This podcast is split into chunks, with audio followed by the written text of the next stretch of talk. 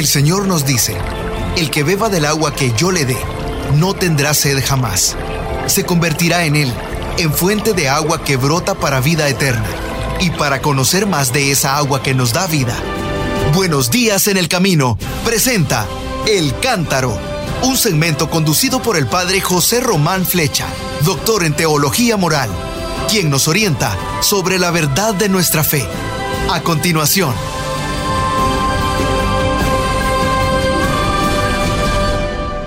Mis queridos hermanos, queridas hermanas, como nos habíamos propuesto durante este tiempo de Pascua, vamos a ir siguiendo de alguna forma la liturgia que nos va presentando el libro de los Hechos de los Apóstoles y a propósito de ello, siguiendo mi libro Discípulos del Señor, yo les voy presentando los personajes que aparecen tomados de ese libro. Pues bien, la Santa Misa de hoy, que hemos celebrado aquí en la casa ya, nos habla de Felipe, Felipe el diácono.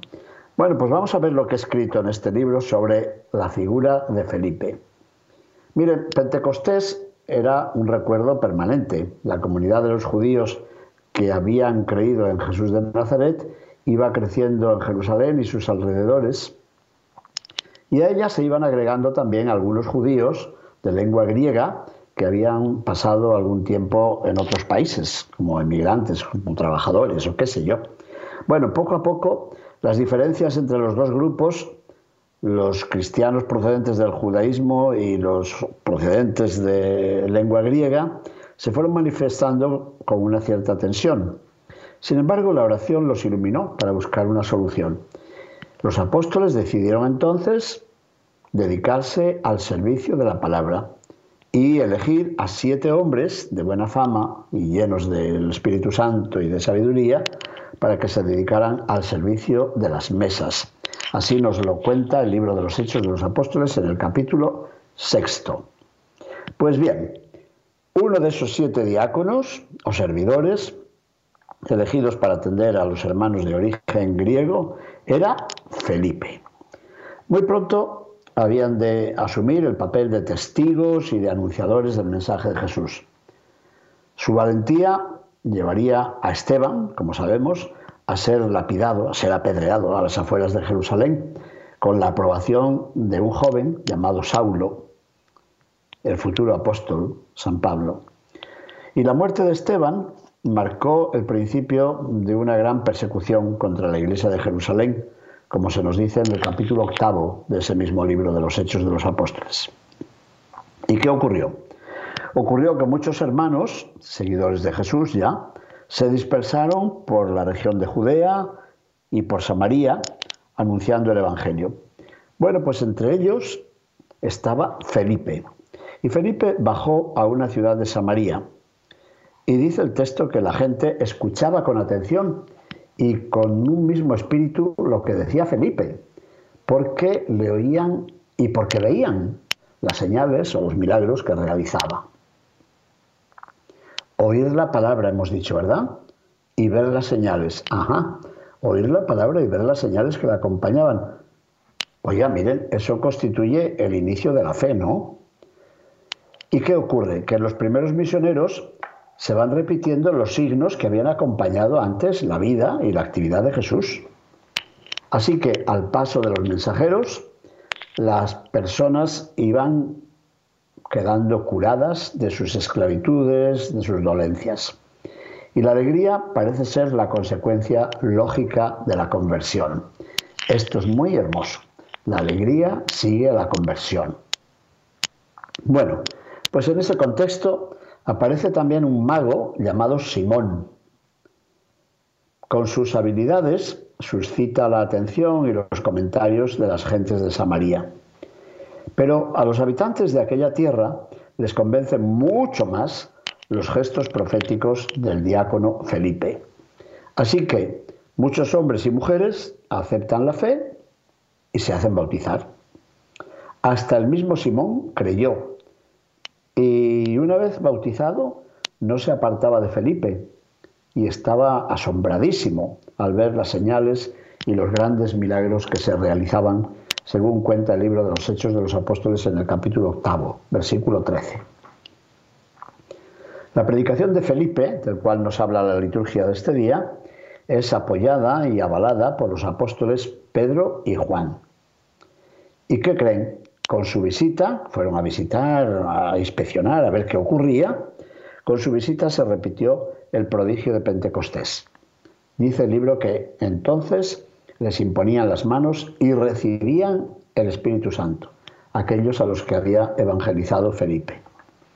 Bueno, y dieron testimonio y predicaron la palabra del Señor, y después Pedro y Juan se regresaron a Jerusalén anunciando el Evangelio a través de los diversos pueblos de la región de Samaria. Pero ¿qué creen? El texto de los Hechos de los Apóstoles no se olvida del evangelizador. Y Felipe es llamado por el ángel del Señor, nada menos, y el ángel del Señor lo invita a tomar el camino del sur, un camino que lleva hacia Egipto por la costa del Mediterráneo, por la costa de Gaza, que ahora, como sabemos, está siempre tan atormentada por ataques y por las luchas entre palestinos e israelíes. Bueno, pues por allí andaba Felipe. Y de pronto, un día descubre a un personaje, al parecer muy distinguido, que viaja en una carroza. ¿Quién era?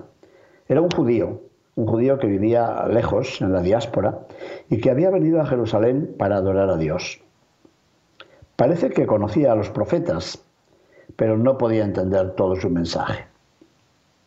Sus preguntas reflejan un ánimo piadoso y a la vez inquieto.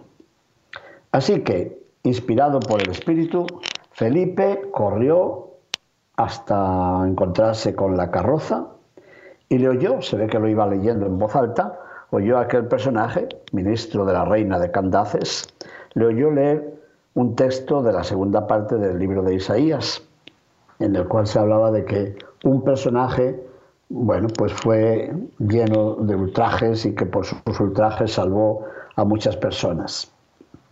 Así que Felipe se dirige a aquel ministro de Economía y le dice, eh, oiga, señor, ¿usted entiende? ¿Entiende eso que va leyendo? Y aquel ministro le dijo, pero ¿cómo lo puedo yo entender si nadie me hace de guía y nadie me lo explica? ¿Qué sé yo si fue Felipe el que dijo, ya, pues déjeme subir a la carroza y se lo voy explicando mientras va de viaje? ¿O fue el ministro el que se lo robó? Le robó a Felipe que subiese y que se sentase junto a él. ¿Y cuál era el pasaje? El pasaje de la escritura que iba leyendo aquel ministro era este.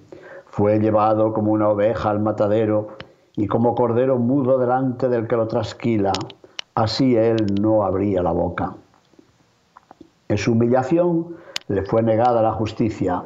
¿Quién podrá contar su descendencia? Porque su vida fue arrancada de la tierra. Es un texto que se encuentra en Isaías capítulo 53, versículos 7 al 8. Eh, por cierto, eso lo leemos todos los años en la Semana Santa, en concreto este texto en la tarde del Viernes Santo. Pero aquel ministro, el eunuco le llama el texto, preguntó a Felipe, mm, te ruego que me digas de quién dice esto el profeta. ¿Lo dice de sí mismo o lo está diciendo de otro? Y parece que Felipe como que se frotó las manos y dijo, esta es la mía, ahora me toca a mí. Bueno, esto es una broma que yo hago, ¿eh?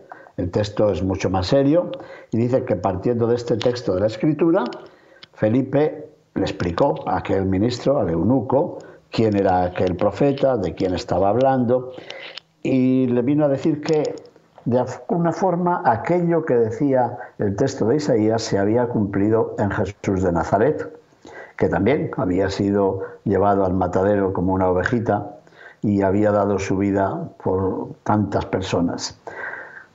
¿Qué quiere decir eso? Que Felipe le anunció el Evangelio, le anunció la buena nueva de Jesús y de pronto parece que el ministro dijo, ¡eh! ¿Y con la fe que tengo que hacer? Bueno, necesitará usted bautizarse. Y el ministro lo vio y dijo, mire, ahí hay agua, hay una fuente, la primera vez que visité la Tierra Santa, el guía nos llevó ahí por ese camino y efectivamente vimos una fuente y dijo, esta puede ser la fuente donde Felipe bautizó al ministro de la reina de Candaces. Bueno, y algunos que somos así inquietos y preguntones le dijimos, bueno, ¿y usted cómo lo sabe? Muy fácil, porque en cientos de kilómetros alrededor no hay ninguna otra fuente. Tuvo que ser esta. Me gustó, me gustó la respuesta. El caso es que Felipe le anunció la figura, el mensaje, la presencia de Jesús y celebró su bautismo allí por el camino. Me parece muy interesante porque es como resumir la misión de la Iglesia entonces y ahora. La evangelización, el querigma, el anuncio y luego la sacramentalización. Bueno, a eso estamos llamados, ¿no? Y eso es lo que hacen nuestros hermanos eh, sacerdotes y diáconos y nuestros misioneros por todas partes del mundo. Así que Felipe cumplió muy bien. Es un buen misionero, un buen evangelizador, anuncia el Evangelio y bautiza. Bueno, y el evangelizado, el evangelizador es Felipe, sí, el diácono, y el evangelizado el ministro. ¿Y qué pasa con él? Que prosigue su camino con alegría, dice, con gozo, y además dice su camino, y el camino ya sabemos que en el libro de los Hechos de los Apóstoles significa precisamente la fe cristiana. Bueno, siguió su camino, que es ahora ya el nuevo camino del Evangelio de Jesucristo. Eso el evangelizado. ¿Y el evangelizador qué? Pues también prosigue también su propio camino, que es el camino de seguir anunciando la buena noticia del Señor Jesucristo. Me encanta la figura de Felipe. Y hoy la hemos leído en la Santa Misa, hice una pequeña homilía recordando precisamente esto, cómo Felipe es el resumen, el símbolo, el anticipo, eh, la figura icónica de lo que puede ser y tiene que ser un discípulo de Cristo, un misionero, un evangelizador. Hace falta hace falta un poco de, atrevimiento, ¿no? Un poco de osadía. En España dirían, hace falta tener cara, hace falta tener un poco de cara para decirle al otro, oiga, ¿quiere usted que yo le explique algo de esto, algo que va leyendo? Porque sí, algo sé, algo sé de eso. Si usted quiere, yo le doy una catequesis. Qué interesante. Pero claro, mm, según nos decía San Ignacio, habrá que preguntarse con quién nos identificamos. Usted que está oyendo ahora, ¿con quién se identifica? ¿Con el ministro que lee la escritura y no la entiende y pide humildemente un poco de ayuda a alguien? Hay personas de estas, ¿verdad? Usted y yo conocemos personas que leen la Biblia y no la entienden. Bueno, hay algunos que dicen, no la entiendo, por tanto no la leo más. O no la entiendo y por tanto me paso a otra iglesia o qué sé yo. Pero hay otros que dicen, no la entiendo, necesito una explicación, tengo que buscar a alguien que me la explique. Sí, de todo tiene que haber.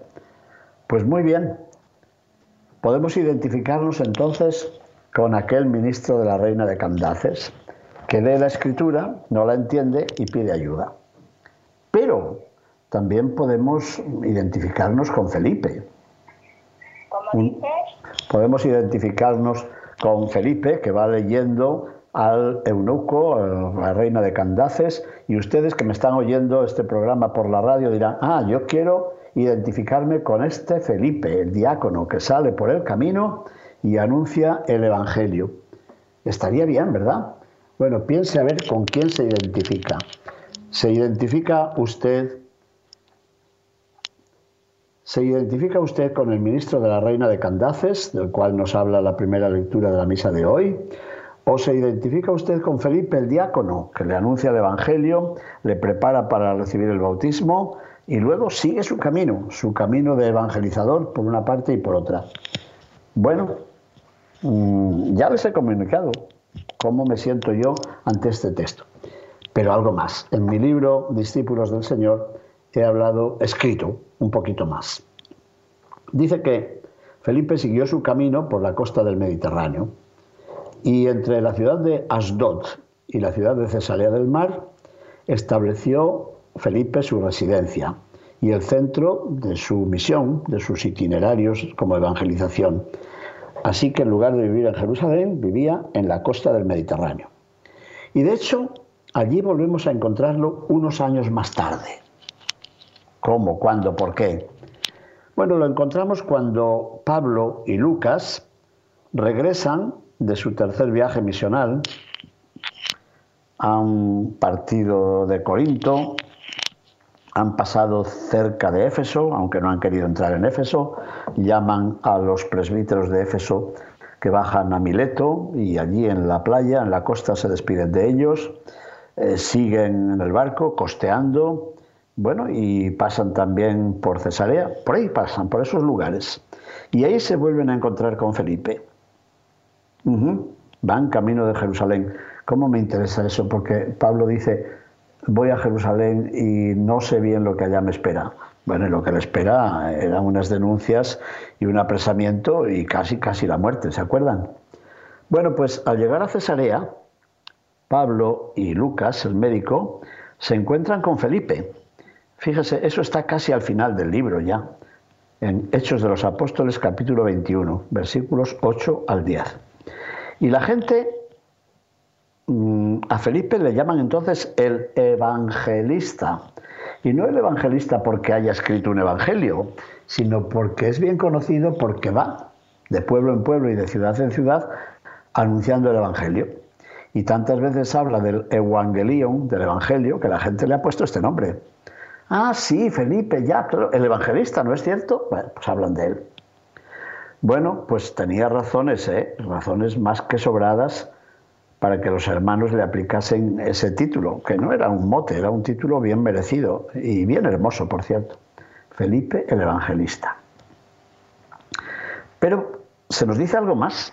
Felipe tenía cuatro hijas y esas hijas habían sido dotadas por el Espíritu Santo del don de profecía. Esto me gusta mucho y hoy que hay tantas personas que tratan de buscar, a ver, las mujeres de los evangelios, las mujeres del libro de los Hechos de los Apóstoles, pues ahí las tienen. Cuatro jóvenes hijas de Felipe que son profetisas. Interesante, ¿no? Habría que estudiar algo más sobre estas muchachas. Seguramente este encuentro le dio a Pablo ocasión para comentar el fervor profético y los abusos que él había tenido que corregir en la comunidad de Corinto, donde allí cualquiera decía yo soy profeta, yo soy profeta, sin que hubiera recibido un don especial de Dios, pero todo el mundo se arrogaba este título. Y Pablo tuvo que llamar la atención. Dijo, sí, pues en la iglesia hay unos que son evangelistas, otros que son apóstoles, otros que son profetas, otros que tienen el don de lenguas, otros tienen el don para interpretarlo, pero hagamos un discernimiento, porque no basta con que uno crea que tiene ese don, habrá que controlar a ver si de verdad lo tiene. Bueno, pues durante aquel descanso en la costa de Cesarea del Mar, y precisamente en la casa de Felipe, debió de tener lugar el encuentro con Ágabo. Yo creo que tenemos que hablar otro día de Ágabo. Ágabo era un profeta también que anunciaba los padecimientos que aguardaban a Pablo en Jerusalén. Hizo un gesto muy curioso. Recordamos cómo en el Antiguo Testamento también hay gestos. Jeremías tiene que salir por un boquete de la muralla y después tiene que decir lo mismo que yo salgo por aquí, por este hueco, así un día ustedes saldrán camino del destierro.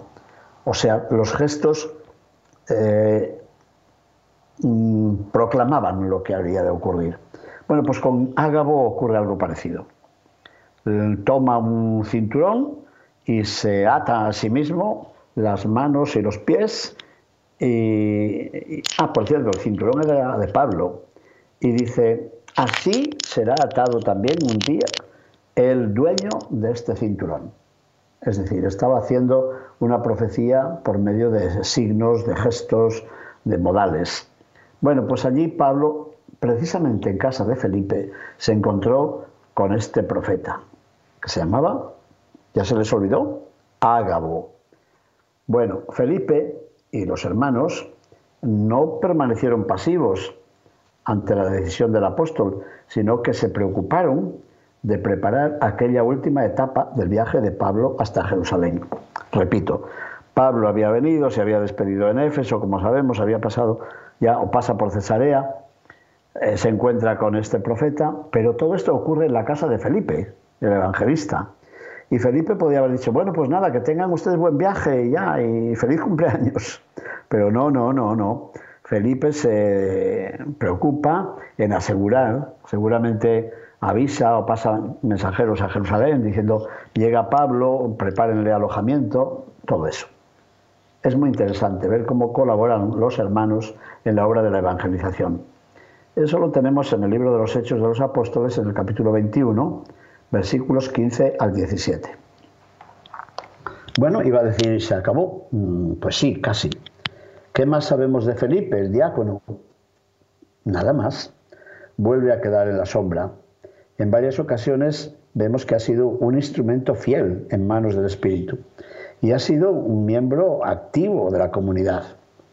Por él ha pasado el anuncio del Evangelio, pero nunca ha tratado de arrogarse a sí mismo méritos, ni honores, ni protagonismo.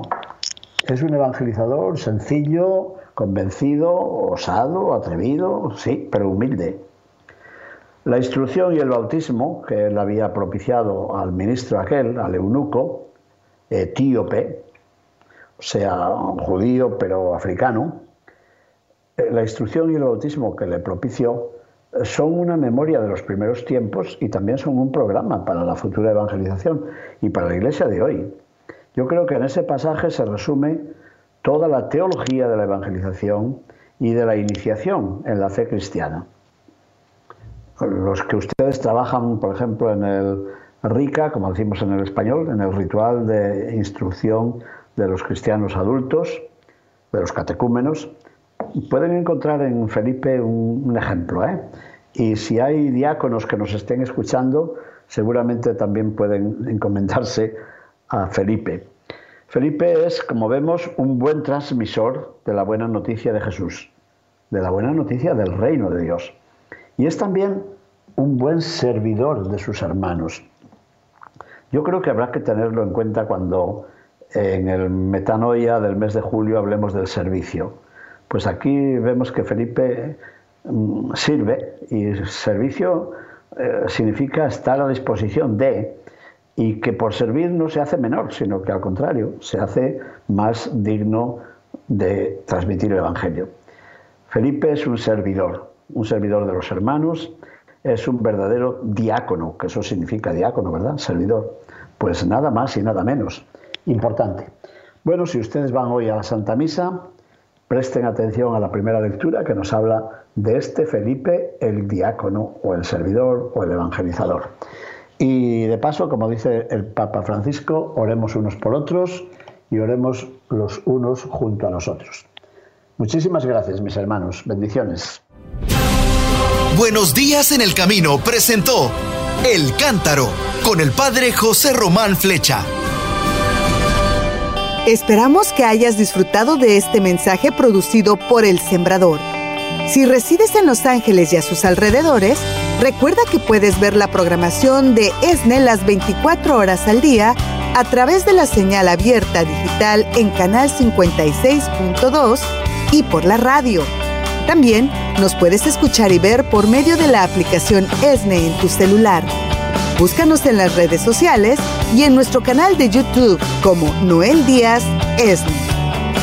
No te pierdas la gran variedad de mensajes y artículos religiosos para el crecimiento de tu vida espiritual. El número de nuestras oficinas es el 773-777-7773 y puedes visitarnos por internet a elsembrador.org. El Sembrador Nueva Evangelización Gracias por ser parte de esta gran familia.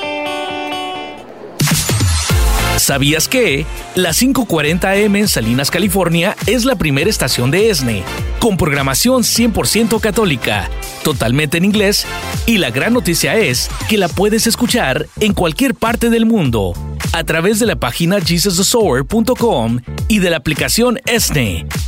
Pasa la voz a tus hijos, amigos y familiares que se comuniquen mejor en inglés para que reciban el mensaje de la palabra de Dios.